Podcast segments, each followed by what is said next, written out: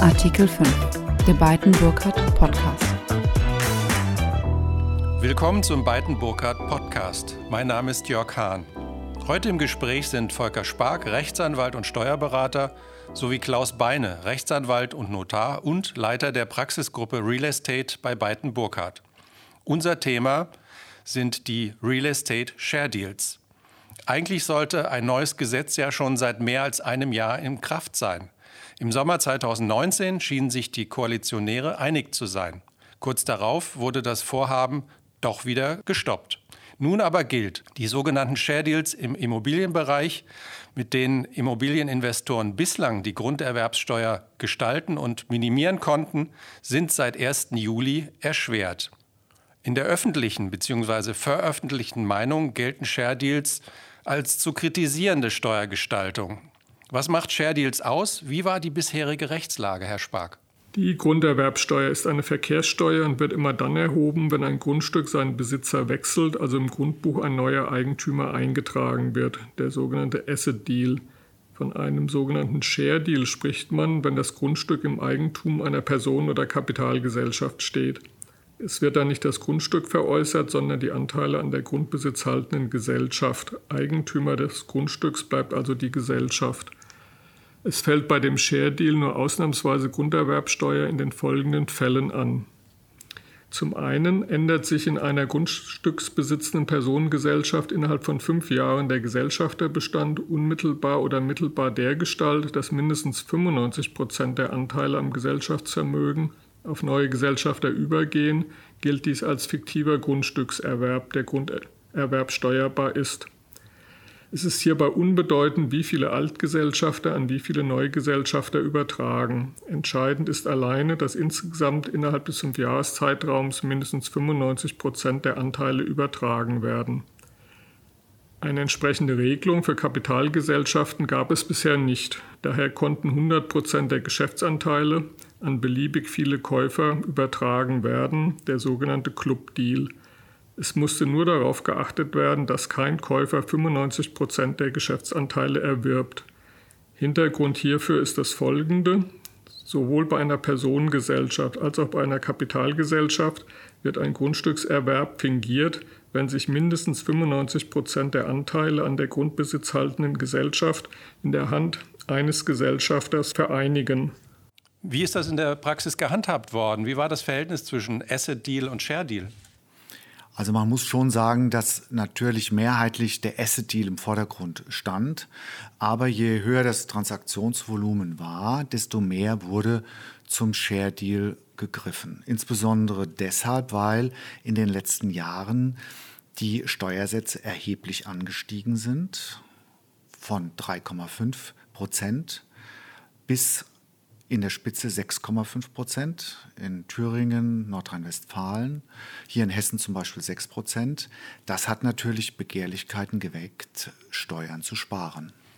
Danke für diesen Blick in die Praxis, Klaus Beine. Was kommt denn jetzt auf die Wirtschaft zu? Was bedeutet das neue Gesetz konkret für diese Praxis? Was sind die wesentlichen Änderungen? Ja, bei den Personengesellschaften wird die bisherige Regelung dahingehend angepasst, dass nunmehr schon bei einer Übertragung von 90 Prozent der Anteile auf neue Gesellschafter innerhalb eines Zeitraums von zehn Jahren ausreichend ist. Neu wurde jetzt für Kapitalgesellschaften eine entsprechende Regelung eingeführt, sodass die sogenannten Clubdeals in der Zukunft nicht mehr möglich sind, sondern auch der Besteuerung unterliegen. Herr Spark, bringen wir es nochmal auf den Punkt oder auf, auf die Punkte. Was muss ein Unternehmer, was muss ein Unternehmen jetzt wissen und beachten? Ja, für die Vorstände oder Geschäftsführer einer Kapitalgesellschaft ist nunmehr entscheidend, dass er nachhalten muss, ob in seinem Gesellschafterbestand mittelbar oder unmittelbar es zu einem Gesellschafterwechsel von mindestens 90 Prozent in den nächsten zehn Jahren kommt, weil er für die Anmeldung und Anzeige der Grunderwerbsteuer verantwortlich ist. Einen kleinen Vorteil gibt es aber für die Kapitalgesellschaften der Gestalt, dass nunmehr die zu zahlende Grunderwerbsteuer von der Kapitalgesellschaft als Betriebsausgabe abgesetzt werden kann. Herr Beine, was ist für Sie jetzt der Fokus? Der Fokus ist, so wurde ich ja auch schon zitiert, dass aus meiner Sicht der Share-Deal tot ist. Und zwar deswegen, weil die 10 bzw. 10,1 Prozent jetzt beim Verkäufer bleiben müssen. Und ähm, das widerspricht natürlich dem Verkaufsinteresse. Wenn ich als Verkäufer eine Immobilie verkaufen möchte, dann will ich sie im Grunde auch loshaben und nicht über die nächsten zehn Jahre 10,1 Prozent mit mir noch rumschleppen. Ich habe das in der Bilanz ähm, und insofern denke ich, ist das äh, der entscheidende Faktor, dass der Share Deal auf ein Minimum begrenzt werden wird. Nochmal nachgefasst, ist zu befürchten, dass Deutschland seine Attraktivität als Standort für Immobilieninvestitionen verliert, insbesondere bei Bauträgern und Projektentwicklern, heißt es in kritischer Betrachtung der neuen Regelung, die die steuerlichen Gestaltungsmöglichkeiten nutzen und ihre Immobilientransaktionen bislang häufig über Share Deals abgewickelt haben, dürfte die Verlängerung von Haltefristen und die Absenkung der Beteiligungsschwelle zu einer längeren Kapitalbindung führen. Kapital welches für weitere Projekte fehlt, Herr Beine? Das ist eine sehr gute Frage, Herr Hahn. Ich sehe das im Gesamtkontext. Man muss auch andere Bereiche dabei im Fokus haben. Ähm, zum Beispiel, dass in Europa der durchschnittliche Steuersatz nur bei 3% liegt und hier in Deutschland bei 5%. Das ist ein Standortnachteil. Wenn ich jetzt den Steuervorteil, den ich beim Share Deal habe, jetzt auch noch verliere, ist das ein Standortnachteil.